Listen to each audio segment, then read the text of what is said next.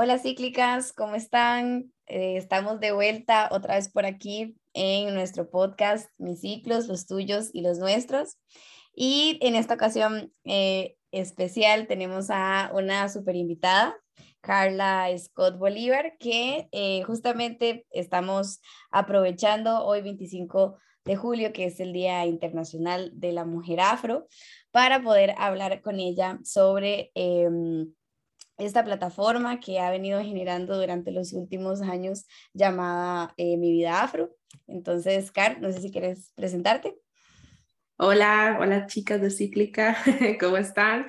No, pues un placer para mí estar acá. Eh, para mí siempre es importante hablar en estos espacios que son nuestros como mujeres, entonces para mí es muy importante poder estar acá como mujer negra, también es muy importante, más en un día como hoy, que siempre es muy importante destacar la realidad de las mujeres afrodescendientes en el mundo. Y no, me siento muy, muy feliz, muy honrada que me hayan invitado. Me encanta la plataforma de Cíclica, me encanta ver los TikToks y demás. Entonces, estoy muy contenta de estar acá y de poder participar en este espacio. Gracias a Muchas gracias, Carla, muchísimo gusto. Yo te sigo desde hace varios años, la verdad, porque siempre te he seguido por todo esto que también haces de la parte de marketing y asesorías a emprendedores, también sos emprendedora, entonces eh, sos así como todo un ejemplo a seguir también. Entonces, qué lindo tenerte por acá.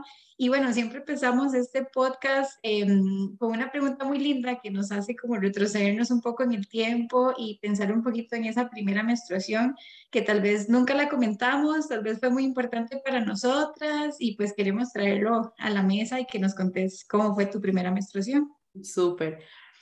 Mi primera menstruación fue, digo yo que fue demasiado difícil en ese momento porque yo menstrué tal vez muy tarde según la sociedad. A mí me vino mi primera menstruación a los 14 años.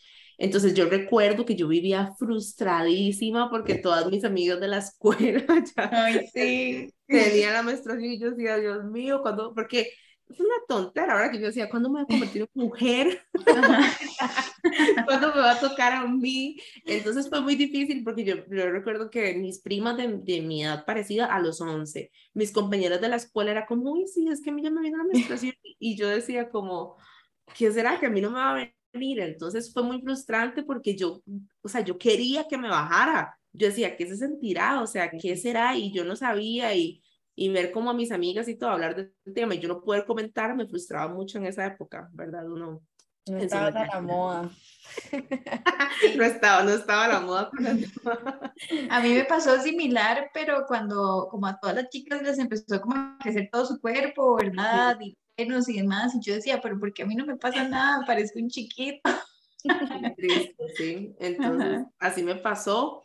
Y recuerdo que eh, la primera vez que me bajó fue en el cole, yo estaba en octavo año en el colegio, y yo sentí como algo, ¿verdad? Yo estaba como, sí, al fin, ¿verdad? Pero entonces yo pensé que estaba como muy manchada, o sea, yo estaba muy asustada porque usábamos en agua en el colegio y toda la cosa. Y recuerdo que yo estaba inocente, me fui al baño y como que no salía porque no sabía qué hacer, yo no andaba toallas, no andaba nada. Y en ese momento recuerdo que estaba en clases de español y la profesora llegó al baño y me dice, Carla, ¿estás bien? Que tenés un rato no, no volver a clases. Y entonces yo le dije, es que me bajó la menstruación. Entonces, recuerdo que fue muy vacilón porque mi profe fue la que me ayudó. O sea, ella en el momento fue como, uy, Carlita, vamos a ver qué hacemos para que limpiar esto porque se manchó un poquito la agua.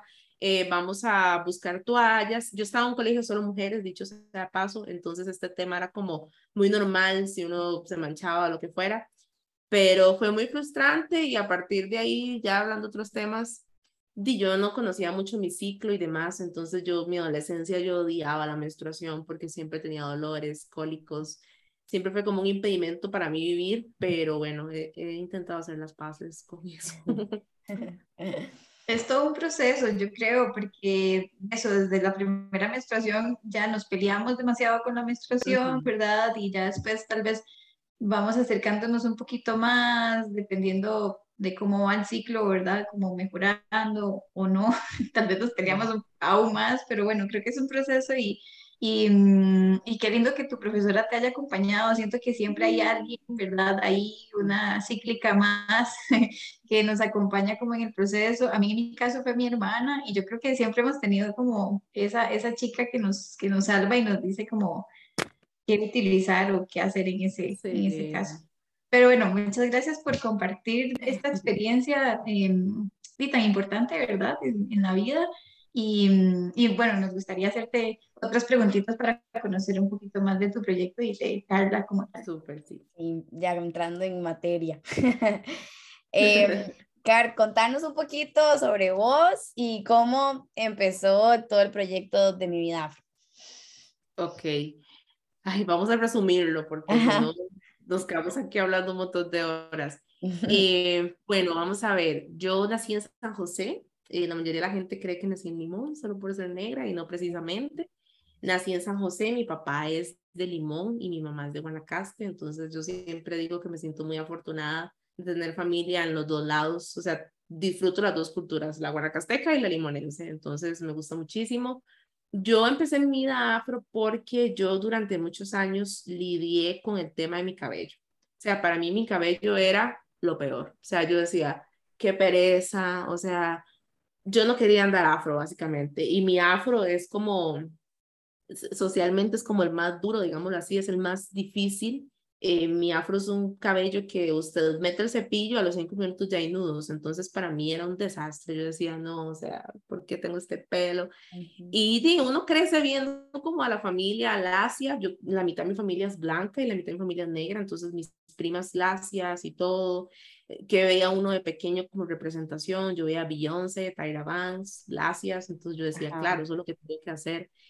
Y mm, todo ese proceso con el tema del cabello para mí fue muy frustrante porque siempre usé extensiones, alicet, pelucas, lo que fuese con tal de andar lacio. Cuando quiero empezar a sanar este proceso de mi cabello, sanar quién soy y cuál es mi cabello, es que empiezo a abrir mi vida afro. Cuando decido usar mi cabello afro, es curioso porque siendo o andando cabello lacio, habían comentarios. Ay, no, es que te verías mejor con cabello afro, es que usted no es su cabello, es que ese no es su pelo, ese no es su pelo de verdad. Y yo, bueno, sí, sí es, porque yo lo pago, entonces sí es mío, o sea, si pago la peluca y todo, es mío, ¿verdad? Entonces, cuando empiezo a andar afro, también habían comentarios. Ay, no, es que ese cabello nada que ver, te es muy informal. Y yo digo, suave un toque. Y ahí fue cuando decidí abrir mi vida afro dije, voy a abrir una red social donde yo pueda hablar sobre estos temas porque me parece que hay demasiada ignorancia sobre el tema de mi cabello. Y así empezó, empecé a abrir mi vida afro, a hablar sobre mi realidad como mujer negra y empecé a darme cuenta que otras mujeres negras me decían, Carla, a mí también me pasa eso. Entonces empezaron a identificar, o mamás como la mía, eh, mamás blancas que tienen niñas negras, que decían, ay, Carla, mi hija siempre le hacen comentarios, no sabemos cómo lidiar con esto. Y así empezó mi vida afro, hablando sobre temas de cabello y realidad como mujer negra. Y en el proceso me fui dando cuenta que habían otros temas de mi cultura que había muy poca información. Y empecé a hablar sobre antirracismo, sobre datos interesantes de la cultura.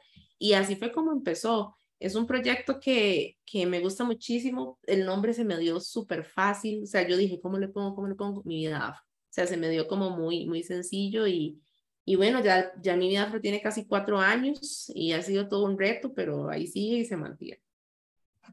Y Carla, ¿vos crees que en Costa Rica mm, eh, hacen falta como más plataformas para poder hablar sobre estos temas o si hay como una eh, comunidad, una red de apoyo, un movimiento, ¿verdad?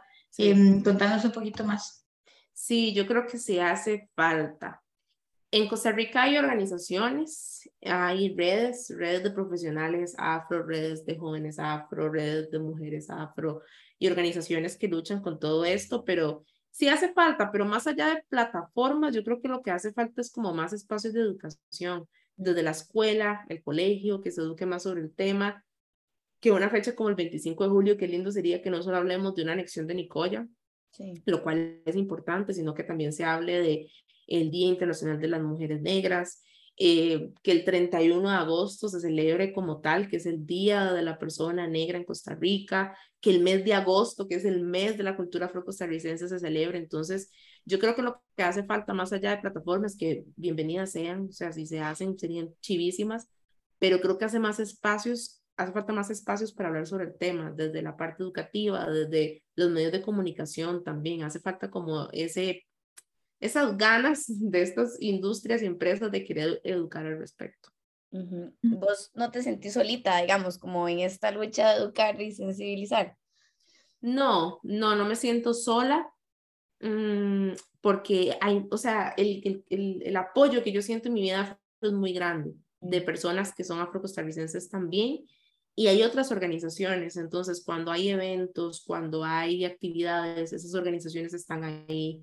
Sí puedo decir que a veces la lucha puede ser solitaria por el tipo de comentarios que uno recibe de la gente, o sea, a veces yo digo, Dios mío, ¿en qué momento habría esto, verdad? Porque la gente siempre, pues, si tiene su opinión y tiene algo que decir, y a veces pueden ser muy hirientes, yo digo, wow, ¿cómo le escriben esto a uno sin, sin conocerlo, verdad? Sin saber quién es la persona que está detrás, pero no me siento sola porque sé que hay más apoyo, pero a veces el proceso de llevar esta lucha y de hablar sobre el tema, y no solo en una red social, sino de enfrentar el tema en la vida real, con personas de cara a cara, puede ser a veces muy duro de llevar. Claro, me imagino, y además de que también te has convertido como en un, en esta imagen, ¿verdad? Como que ya, ya has sido como tal vez pionera en esto también, ¿verdad? Entonces, eh, importa lo que Carla haga, ¿verdad? Porque ya estás representando a la comunidad. Sí, de hecho tengo que tener mucho cuidado con, o sea, yo tengo mucho cuidado, creo que es algo personal como creadora de contenido, cuido mucho lo que se publica, yo reviso mil veces las cosas, es muy interesante porque si pasa algo, o sea, así como una tendencia en algo, mi inbox explota. Y muchas veces la gente quiere como que yo dé una opinión al respecto de un tema que tal vez, de simple y sencillamente yo no la quiero dar. O simple y sencillamente no es algo que yo quiera tocar. Entonces, la presión de que tengo que ser un referente a veces sobre el tema se siente, pero yo intento pues no presionarme, ¿verdad? Porque ya el simple hecho de ser mujer negra y llevar ciertas cosas personales mías, ya es bastante como para ponerme otras, pero sí se ha convertido en un referente que igual me gusta porque es un tema que me apasiona, pero sí puede llegar a ser bastante, de, eh, o sea, me puede drenar bastante a veces, no es un tema fácil. Claro, y es que en las redes sociales es todo un tema, ¿verdad? Como que uno, uno, uno, uno, trata como de mm, sobrellevar como todo lo que puede generar ser una imagen y dar información, salir ante una cámara, y defender un punto de vista y demás, ¿verdad? Eh, es un tema complejo, pero creo que ahí, ahí vamos, ahí vamos y, y, es muy lindo también, es como muy gratificante también todo lo, lo, bueno que podemos llegar a, a, a, hacer, ¿verdad? Y toda la comunidad que podemos llegar a formar más bien. Y mm, bueno, con esto también eh, te íbamos a preguntar cómo deben de ser demasiadas las enseñanzas en todo este tiempo, pero tenés así como tres que te han marcado muchísimo gracias a mi vida afro. Sí, yo creo que una de las primeras, y eso que dices, Angie, es muy importante, el tema de que también es muy lindo. O sea, yo no solo destaco como lo complicado, sino lo lindo. Por ejemplo, para mí enseñanzas que a mí me llenan demasiado es poder eh, representar a las niñas que vienen. O sea, ustedes no saben para mí lo significante que es, eh, no sé, que una mamá me escriba, amiga Carla, mi hija te sigue y me dijo que, que tienen el pelo igual y que ya quieren darlo así. O sea, yo en esos momentos quiero llorar, digamos. Ahí es cuando yo digo, mi trabajo está hecho. Eh, cuando me topo eh, personas en el supermercado, Carla, yo te sigo y vea, mi amor, ahí está Carla, y Carla, o sea, que otras niñas afrodescendientes me vean, para mí eso es como de las mayores enseñanzas, o sea, me enseñó que yo puedo representar a otras jóvenes y que puedo darles voz a ellas también. Entonces, e, e, ese, ese, ese beneficio, esa ventaja, esa virtud que me ha dado la plataforma, para mí es completamente agradecimiento poder... Se me, se me paran los pelitos. Qué lindo. Sí, eso a mí me llena mucho, me llena, o sea, ir a eventos y que hayan otras niñas negras, eso me llena mucho. Eh, otros aprendizajes que he tenido es, bueno, tener mucha paciencia. Yo he aprendido, o sea, la tolerancia full, porque a diferencia tal vez de otras personas que están en esta lucha o que están en activismo, yo he aprendido a que y la gente no todo lo sabe, también es su responsabilidad educarse como adultos, pero hay gente que es como, wow, Carla, este tema yo no lo sabía o nunca lo había escuchado, entonces me ha enseñado mucho a ser tolerante, a ser paciente y a disfrutar el espacio de poder educar. Y yo creo que un tercer aprendizaje ha sido que la educación puede mover muchas cosas. Y creo que, por ejemplo, con cíclica eso se ve. O sea, el, el simple hecho que una mujer diga, wow, o sea, yo puedo entender mi ciclo menstrual, o sea, yo puedo dejar de usar toallas sanitarias, o sea, eso para mí es lo más importante y creo que eso a mí me ha enseñado mucho, que la educación verdaderamente puede cambiar algo. O sea, recibir mensajes de personas que me dicen, Carla, eh, gracias a un post que hiciste, lo tocamos en mi familia, o Carla, gracias a un post que hiciste, lo hablamos con mis compañeros de trabajo y las cosas mejoraron, para mí eso es como lo mejor. Entonces, yo creo que eso es lo bonito de ser creador de contenido, que si uno verdaderamente educa, la gente puede aprender. Y para mí eso ha sido una de las mejores enseñanzas, que la educación verdaderamente puede mover muchas cosas y cambiar muchísimas otras. Entonces, esos han sido como mis tres, pero yo creo que en cíclica pasa igual, ¿verdad? Sí, yo también soy igual con el tema de la educación. Para mí es el inicio de todo, de todo, todo, todo. Sí, ayuda mucho que la gente tenga otra perspectiva de las cosas. Sí, y lo más bonito que también dijiste es como esta parte de ver a chiquitas o a niñas o, ¿verdad? Como a otras edades que uno dice, wow, ¿será que yo apoyé a que ya tengan un chip diferente, verdad? Eh, sentirse parte del proceso me parece súper lindo y como ver a una generación que ya piensa distinto es, es demasiado, yo digo, wow, estamos cambiando, estamos mejorando. Una vez me escribió una chica ya adulta y me puso Carla, eh, me fui a cortar el cabello porque quería andar afro y le llevé a, a, la chica que me corta el pelo tu corte porque quería exactamente el mismo, te agradezco un montón y yo, qué lindo. Entonces, esas cosas a mí me motivan mucho, digamos. Ahí es cuando, aunque haya comentarios a veces complicados y demás, que eso es el, la minoría, digamos, la mayoría de comentarios siempre son buenos, pero cuando esos comentarios llegan es cuando yo, yo digo, wow, o sea, mi vida afro verdaderamente está tocando, está ayudando y está generando eso que yo quiero, que es educar y sensibilizar a las personas sobre el tema. Estás, estás haciendo esa imagen que necesitaba Carla pequeñita para dejar de sentir Total, qué lindo suena eso. no, lo había pensado. Ay, qué lindo, Lau. Pero sí. Está haciendo ahí la, la superhéroe que necesitabas. Sí. Eh, bueno, Car, ahora tocando un toque más como el tema profesional y laboral, que sabemos que también das asesorías de marketing y tenés una agencia también, eh, bueno, un estudio. Eh, ¿has, ¿Has experimentado algún tipo de discriminación hacia la comunidad afro en general, hacia vos como mujer afro? ¿Cómo te ha ido en ese aspecto? Bueno, vamos a ver, eh, nunca he recibido un, como discriminación de no poder estar ahí en un espacio, pero sí he tenido que lidiar con comentarios, más que todo en reuniones. Por ejemplo, recuerdo una vez que estaba en una reunión y una de las clientas que estaba ahí tenía una cosa con mi cabello, pero era una locura. O sea, llegamos a hablar sobre un tema importante realización de una campaña y era, ay, sí, es que tu cabello, y usted se lo lava, y usted no sé qué, y preguntas y preguntas y preguntas, y yo estaba como, ok, yo entiendo que pueda tener dudas del cabello, yo soy una persona muy paciente y yo le puedo explicar, pero no estamos en el momento para hablar de mis cosas. Entonces, ahí mismo en la reunión tuve que decirle, vea, si usted quiere saber más dudas del cabello, podemos verlas ahora después de la reunión, no ahorita porque no es el momento, o sea, y con, y con toda la educación del mundo se lo dije, porque entonces como que crea como una cosa, ella me quería tocar el cabello, yo sé que hay mucha gente que está a favor de que le toquen el cabello, pero yo no. Sin permiso no me gusta, porque mi cabello absorbe muchas cosas, o sea, el cabello afro absorbe increíble. Y entonces a mí que me toquen el cabello así de la nada, a mí no me gusta. Yo siempre he dicho que a uno le toquen el cabello sin permiso es como que te toquen una nalga sin permiso, exactamente igual. Entonces a mí no me gustan esas cosas. Eh, entonces me ha pasado eso como que empiezan a preguntarme mucho de mi cabello, de mi cultura, de mi color de piel, y, usted no se quema, y usted se pone bloqueador, y yo, está bien esas dudas, pero no son el espacio para eso. Me pasó una vez, eh, otra vez entrando en una compañía grande de reunión, eh, estaba el guarda de seguridad, entonces le dije, hola, es que vengo para tal lugar, no sé qué, y me dice, ok, pero como Dios, y yo, bueno, está bien, seguro está teniendo un mal día, cualquiera puede tener un mal día. Y cuando va a anunciar, llega y dice, aquí hay una negra, no sé qué, que está preguntando tal cosa. Vean, eso a mí me chocó demasiado. Yo entré a la reunión y estaba el gerente y se lo dije. Le dije, vea, una empresa puede tener una mala imagen desde el inicio que no entra. Y le dije, no es con el afán de que se le, no sé, que lo despidan o que se haga un problema, no.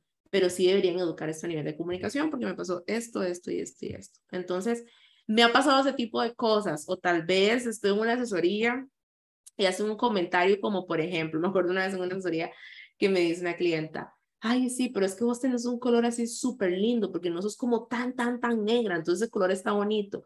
Otra me dijo, es que vos tenés la nariz así como perfiladita, bien bonita.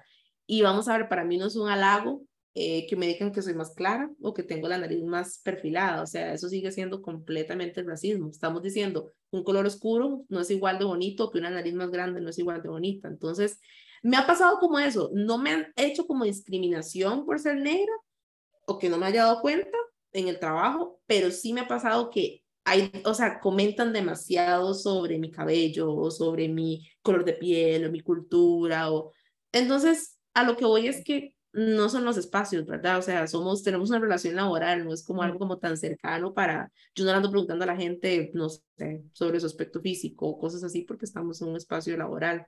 Sé que hay mucha curiosidad, pero dice, ¿puede dar el espacio después? No sé, como Carla, mira, es que tengo unas preguntas, ya que terminamos, te las puedo preguntar o una cosa así, pero así me ha pasado ese tipo de cosas que son incómodas y yo las respondo porque a mí me gusta el tema, pero va a haber gente negra que no te va a responder eso porque es algo privado y es algo personal. Sí, y es que normalmente uno no se ciñe con ninguna persona preguntándole cosas del pelo, ¿verdad? Como, sí, a, a, uno blanco no le preguntan nunca nada, entonces no es a una conversación normal. uno no anda, te lavaste el pelo hoy, o sea. Y jamás, ¿no? Sí. Y yo creo que también es una cosa muy pico que como cuando no sabemos de qué hablar empezamos a preguntar eh, tonterías, ¿verdad? O, o, hacer comentarios que ni vienen al, al caso, pero bueno, qué bueno que nos puedas compartir como estas situaciones porque creo que muchas chicas pueden haber sentido lo mismo, ¿verdad? Y, y que no lo hayan identificado en su momento y pues identificarlo ahora y, y pues sentirse también de alguna forma acompañadas, ¿verdad? Claro. Em, y también como evidenciar de que estas acciones no están bien y que aunque están normalizadas, porque uno diría, sí, le respondo y demás, pero qué bueno sería más bien responderle otra cosa para que la persona como que entienda que no, ¿verdad? Pero, pero bueno, parte de la pregunta era eso, como, como saber, porque muchas veces lo pasamos por alto o sí, porque no nos damos cuenta y, y sí está sucediendo, ¿verdad? Claro. Y, y, bueno, otra de las preguntitas que te queríamos hacer es, bajo este tema también como emprendedora que también sos, eh, ¿qué le dirías como a esas mujeres que tienen ideas y son ideas increíbles y que aún no se animan como a empezar esos proyectos y vos que sos como coach, ¿verdad? Desde el inicio y demás. Y súper joven.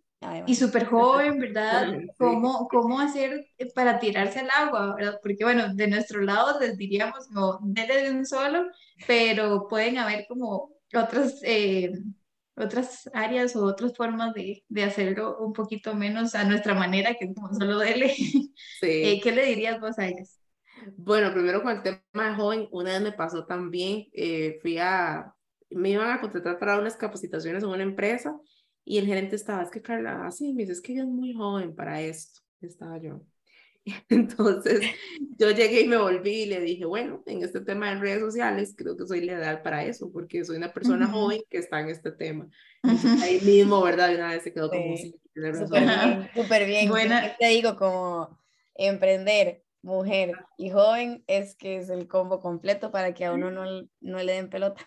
No, y me pasa que yo voy a reuniones y creen que porque soy muy joven no sé sobre ciertos temas y ahí es donde es difícil, porque el tema de negociaciones y todo eso, yo tengo que sacar como todo eso y darme mi lugar. Entonces, siempre, yo creo que como mujeres en muchos ámbitos tenemos que darnos nuestro lugar. Lastimosamente todavía es así.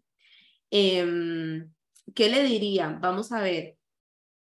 Suena muy lindo lo de lanzarse, porque yo fui otro también que yo dije un día, no, ya, ya no quiero nada, yo quiero emprender, ya no quiero trabajar en esta empresa y toda la cosa. Pero yo creo que lo, mi mejor consejo es que empiecen a hacer contactos y capacitarse. Yo creo que eso es lo más importante. Yo he aprendido que el mundo de los negocios es de contacto. O sea, contacto con tal y tal me puede ayudar y yo puedo ir aquí. Empezar a hacer cosas, empezar a hacer alianzas. Para mí eso es de lo más importante. Entonces, por ejemplo, yo recuerdo que cuando yo empecé a emprender, que tal vez no daba tantas asesorías y no me sale tanto trabajo, recuerdo que había un grupo en Facebook que se llamaba Mujeres Emprendedoras Costa Rica y yo me metí. Y en ese tiempo, antes de la pandemia, hacían almuerzos. Yo también, yo también me metí. estabas allí? Entonces, recuerdo que hacían almuerzos y yo, voy a ir. Entonces, yo iba y uno se presentaba y yo, ah, yo soy Carla Scott, no sé qué. Y ahí empecé y empecé y empecé. Entonces, a lo que voy con esto es que el camino del emprendedor puede ser muy solitario. Y a veces hacerlo con compañía, con contactos, con alianza, puede facilitar mucho las cosas. Una vez cree que uno puede hacer todo. Ay, yo puedo hacerlo todo, o sea, yo soy demasiado carga y yo me puedo organizar. No, uno no lo puede hacer todo solo. O sea, sí puedes hacer la gran mayoría de cosas y así lo queremos ver, pero uno ocupa ayuda. Entonces, mi mayor consejo es que busquen ayuda, ya sea un socio, eh, ya sea contactos. Yo empecé solita, hacer contactos, hacer alianzas, eh, eh, llevar capacitaciones, aprender de otras personas, tener mentores que te enseñen un proceso que ya han pasado por ahí. Ese sería mi mejor consejo. Entonces, si van a empezar a, a ponerse un negocio, empiecen a buscar cómo hacer alianzas, cómo aprender, cómo buscar este, ayuda, cómo capacitarse con otras, rodearse de otras mujeres emprendedoras. Eso les puede ayudar mucho y sobre todo capacitarse uno como emprendedor tiene que capacitarse en todo, en marketing digital, en contabilidad, en finanzas, en administración, en todo. Entonces es mucho como ser autodidacta y empezar a buscar contactos y esas alianzas. Eso puede ayudar mucho. Entonces láncense, pero capacitándose y buscando contactos y entendiendo que no todo lo pueden hacer solas, porque uno lo puede hacer solo, pero en el camino, cuando usted busca más personas, su negocio puede crecer más. Y ese es como mi mayor consejo a la hora de lanzarse. Wow, es que sí, ese es el resumen. Ya tomen nota todas las que están escuchando, porque eso es lo que hay que hacer. es muy solo, es muy solo este proceso, ya les digo, ay, qué tristeza. La verdad es como que hay gente ahí como echándote hombro, vamos Carla, no, usted sola se tiene que motivar, entonces es cansado, pero eso puede ayudar. Bueno, es como todo lo que necesitaba saber, lo que necesitas saber antes de emprender. De emprender. Hay otro montón de cosas, pero eso es como el resumen. Me parece súper bien. Y bueno, para cerrar, Car, ¿qué crees que nos hace falta, verdad? O hace falta en general como en las luchas sociales, como mujeres, de, de cada trinchera, desde cada cosa que hacemos, ¿verdad? ¿Qué, ¿Qué nos podría estar haciendo falta? Yo creo que lo que nos hace falta es eh, aprender e incluir las otras luchas. Porque nada sirve como que mm, hayan grupos feministas, por ejemplo, y haya un feminismo que sea blanco. No, no estén las luchas de las mujeres negras, las mujeres indígenas, mujeres asiáticas, las mujeres trans, mujeres con discapacidad, todos los ámbitos. O sea, tiene que haber, y no solo me refiero como al feminismo como tal, sino a la lucha como mujeres creo que es importante crear espacios donde todas las voces estén representadas. Para mí esa es la mayor lucha. Creo que muchas veces defendemos ciertas cosas de las mujeres y solo defendemos un lado o una perspectiva y no estamos defendiendo o no estamos escuchando las otras situaciones. Algo que yo destaco mucho siempre en la lucha antirracista es que, ok, tal vez una persona no es negra y no entiende sobre el tema, pero ser parte de una lucha antirracista es prestar atención y escuchar escuchar la realidad y ver cómo yo puedo ayudar con eso. Y creo que como mujeres eso es lo que nos hace a veces mucha falta, es buscar la forma de escuchar otros ámbitos, otras realidades. Todas las mujeres tenemos realidades diferentes, o sea, realidades por color de piel, por religión, o sea, por situación socioeconómica, de todo. Entonces creo que es importante que en esta lucha se le empiece a dar voz a otras mujeres que también tienen una realidad y no solo como el mismo ámbito. Yo creo que eso es lo que nos hace falta. Y cuando lo hagamos, uf, muchas cosas van a, y ya se está haciendo, pero entre más se haga, más van a mejorar las cosas. Yo comparto muchísimo eso que estás diciendo porque siempre he creído que en, en conjunto se crece más, ¿verdad? Si cada quien estamos o que están por su, ah, por su lado, es más difícil, como vos lo decís, ¿verdad? Ser emprendedor solito es muy, es muy, muy difícil. Em, pero si somos emprendedoras en conjunto, ¿verdad? Y así con todas las temáticas y luchas sociales y demás, pues creceremos y, y hay mucho que hacer todavía, hay mucho que, que, luchar. Entonces yo creo que ahí vamos, cada vez vamos aprendiendo un poquito más y mm, yo creo que con estos espacios, ojalá podamos hacer muchísimos más proyectos en conjunto, ¿verdad? Em, y pues nada, agradecerte porque en este ratito que compartimos lo pasamos increíble, este, siento que me llevo como como muchos aprendizajes y haberte conocido fue muy bonito. Siempre te seguía, pero como verte, eh, bueno, es que nos estamos viendo, pero no solo nos van a escuchar. Eh, eh, escucharte y verte también ha sido em, bastante lindo y, y ojalá pues podamos seguir en contacto más adelante. Claro que sí, sí, me encantaría lo que haya que hacer juntas, cuenten conmigo. Yo soy mucho de, de, unirme en esas cosas por lo mismo. A mí me encanta aprender. Yo creo que uno cuando se une con otras mujeres aprende otras cosas y creo que eso es lo bonito, importante. Entonces, para mí un placer y un honor que me hayan invitado. Me encanta que me inviten a los podcasts y Cíclica me gusta mucho, soy fan. Entonces, no, pues muy agradecida y de verdad, igual las otras chicas que nos están escuchando, lo que necesiten, alianzas, ahí estamos. Yo creo que entre todas podemos hacer grandes cosas. Cara es la, la, mejor influencer, no que conozco. ¿Sabes qué es lo más lo curioso? Que yo no me considero influencer, cero, digamos. Pero sí influís. De sí, pero sí influyo. sí, yo me siento nada más creadora de contenido y ya está. Pero sí, creo que sí influyo de otra manera en ciertas cosas. Sí, sí, sí créasela, Es una, una, muy buena influencia, la verdad. Entonces creo que hacen falta más bien más Carlas. Sí, sí. Pero bueno, entonces, nada, cíclicas, Carla, muchas gracias por estar aquí, por escucharnos. Em, y bueno, sigan a Carla en sus redes sociales como Mi Vida Afro, ya saben, en Instagram y en Facebook también, eh, para que aprendan más cosas, para poder sensibilizarnos más acerca de este tema tan importante. Em, y a nosotras en redes sociales también, como cíclica.cr en Instagram, Cíclica Costa Rica en Facebook y también nuestra página web donde encuentran nuestros productos, más información sobre temas de salud íntima, eh, cíclica.cr. Así que bueno, nos vemos en el próximo episodio de mis ciclos, los tuyos y los nuestros. Chao. Chao. Chao.